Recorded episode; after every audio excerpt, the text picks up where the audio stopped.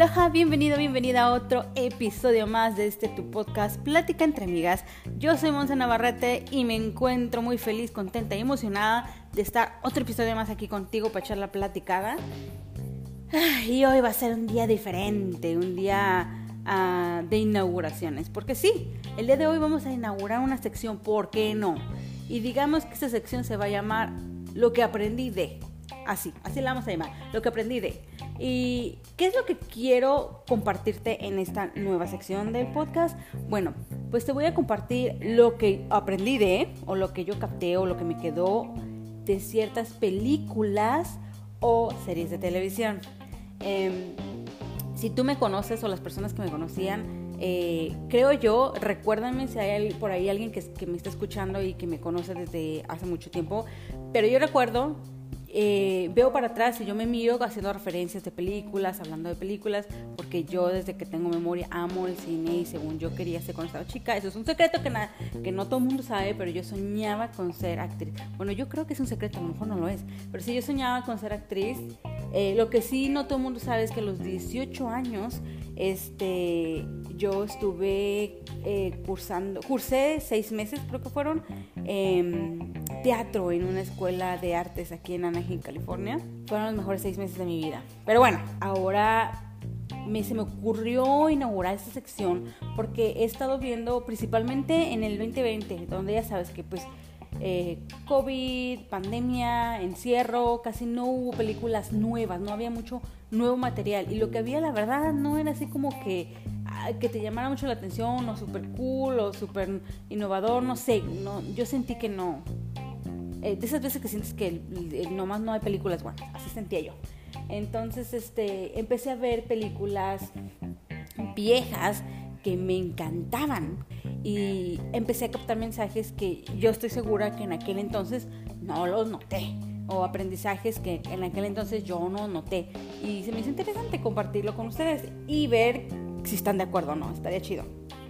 Bueno, pues para hacer la super mega inauguración de este em, de esta sección voy a hablarte de Sleeping Beauty o em, La Bella Durmiente en español. Em, la Bella Durmiente fue de mis películas favoritas cuando estaba chiquita. Yo sé, yo sé que todos tenemos quejas contra Disney. Pues, el que me diga que no las tiene es una mentirosa o mentiroso. Eh, nos enseñó que el príncipe azul era de una manera y no existe ese pinche príncipe azul, o al menos yo no lo he encontrado. Y, así como esas muchas otras quejas que tenemos contra Disney, pero te voy a compartir lo que yo capté ahora que volví a ver hace poco la, la Bella Durmiente. Pero bueno, espero que te guste, porque si no te gusta, pues ya no la voy a volver a hacer. Y, y a mí me encanta, me apasiona, me divierte hablar de esto. Así que espero de todo corazón que te entretenga, que te guste y para que lo podamos seguir este, platicando aquí en este, en este podcast. Bueno, Comencemos, entremos en materia del episodio, La Bella Durmiente. Mira, de aquí, de esta película, ahora que la vi, solo mm, puedo sacar tres puntos eh, que podría decirse que yo aprendí, o más bien que noté, porque no, no tanto como que lo aprendí de, sino que lo noté. Pero digamos que noté estos tres puntos en la película.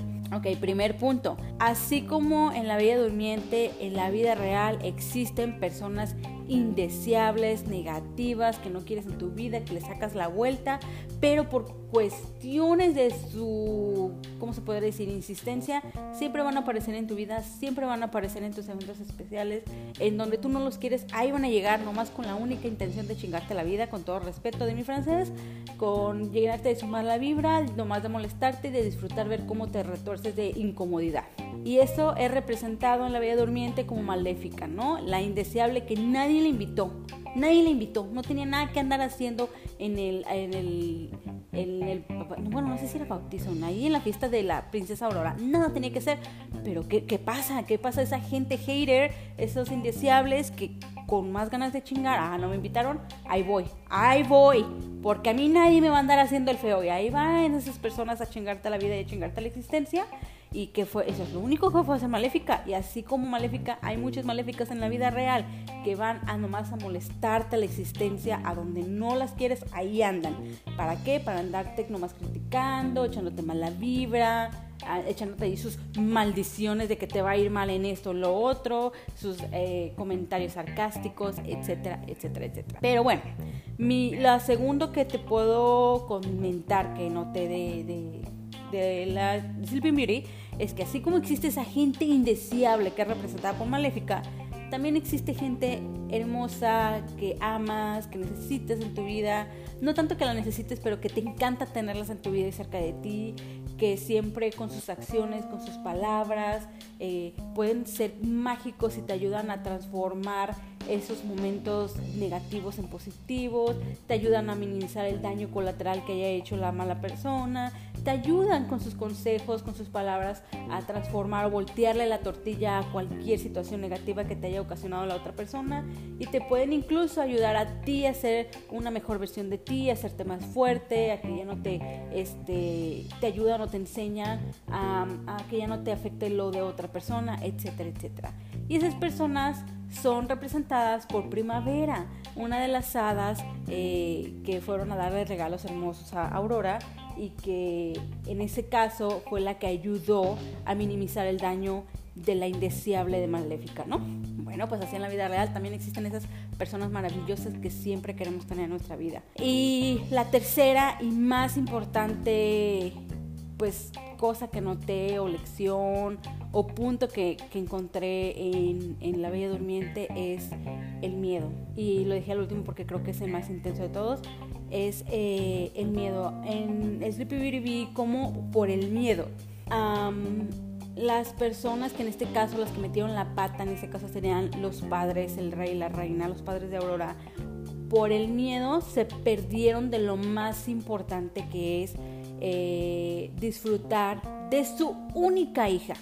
Por el miedo a que la maldición de Maléfica se efectuara, por el miedo a que su hija muriera a los 16 años, eh, optaron por dejar que las hadas se llevaran a Aurora y la criaran lejos de ellos. O sea, por el miedo se perdieron de sus primeros pasos, sus primeras palabras, se perdieron de conocerla, de verla feliz, de hacerla feliz. Se perdieron de todas esas cosas maravillosas de su única hija, solo por el miedo. ¿Y qué pasó al final del día? Cuando alguien te quiere chingar, cuando algo te va a tocar, te toca aunque te quites porque se la llevaron para que Maléfica no la viera, para que no la tuviera en el radar, para poder engañar y que la maldición no se cumpliera. Y al final del día, cuando algo te toca, te va a tocar, vayas a donde te vayas. Porque como fuera, la encontró, llegó y la pinchó el dedo, se andaba bueno, no se murió, se durmió hasta que llegó el super príncipe azul, que esa es otra historia, pero pasó.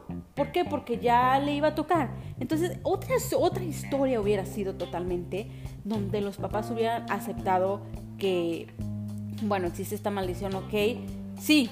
O sea, no te vas a quedar de brazos cruzados. Continúas y sigues buscando opciones, maneras de poder contrarrestar o combatir o eliminar, pero que eso ese día no llegue y que tu hija no le pinche el dedo que se escucha medio, medio grosero, ¿verdad? Bueno, pues creo que sí se dice pinchar. Pero bueno, el caso es que no se muera tu hijita. Vas a encontrar la manera de, de poder eh, hacer que ese día nunca llegue. Pero la verdad es que no hay ciencia cierta. Tal vez sí le va a tocar, tal vez logres tú evitarlo. Pero mientras son peras o son manzanas, lo importante hubiera sido que tú vivieras esos 16 años intensamente con tu hija, que la disfrutes, que le digas cuánto la amas, que la ves crecer, tus primeras palabras, tus primeros pasos, que la veas feliz. Todos esos momentos siempre van a quedar contigo y te iba a quedar la satisfacción de verla feliz y de que esos 16 años estuvieron eh, felices, ¿sabes? esos recuerdos van a quedar contigo siempre. Es una historia totalmente diferente. Bueno, al final del cuenta ni se iba a morir porque iba a encontrar un príncipe y, a lo mejor no, ocupaba ver tanto pancho donde el príncipe tuvo que pelear con Maléfica y todo. ¿Por qué? Porque Maléfica no sabía que había una contrarrestada en la que la morrita esta iba a despertar con el beso del príncipe. O sea, ellas estaban, ya estaban comprometidos. O sea, se, pudo haber enamorado en todos esos 16 años y, y nomás literal iba a ser como que tomó una siesta, no hubiera habido tanto pancho. Pero bueno, me entré mucho en la, en la película, pero así como, así como los papás de Aurora, creo que hay muchos, o somos muchos, o seguimos habiendo muchos en la vida real. que nos seguimos privando de, personas, de, de, conocer, convivir, crear momentos, crear historias por miedo, por miedo a ser lastimado, por miedo a que me dejen, por miedo a lastimar, por miedo las personas que lamentablemente tienen alguna enfermedad que se suena más fácil decirlo que hacerlo, pero por miedo a ese desenlace te pierdes de vivir, de disfrutar. Entonces, por miedo a, muchas cosas, nos podemos privar de nuevos lugares, de viajar, de tantas cosas. Si nosotros dejamos que el miedo nos domine, en vez de nosotros dominar el miedo, si dejamos que el miedo controle nuestras acciones y nuestros pensamientos, nos vamos a privar de tantas cosas hermosas. Simple y sencillamente nos vamos a privar de vivir.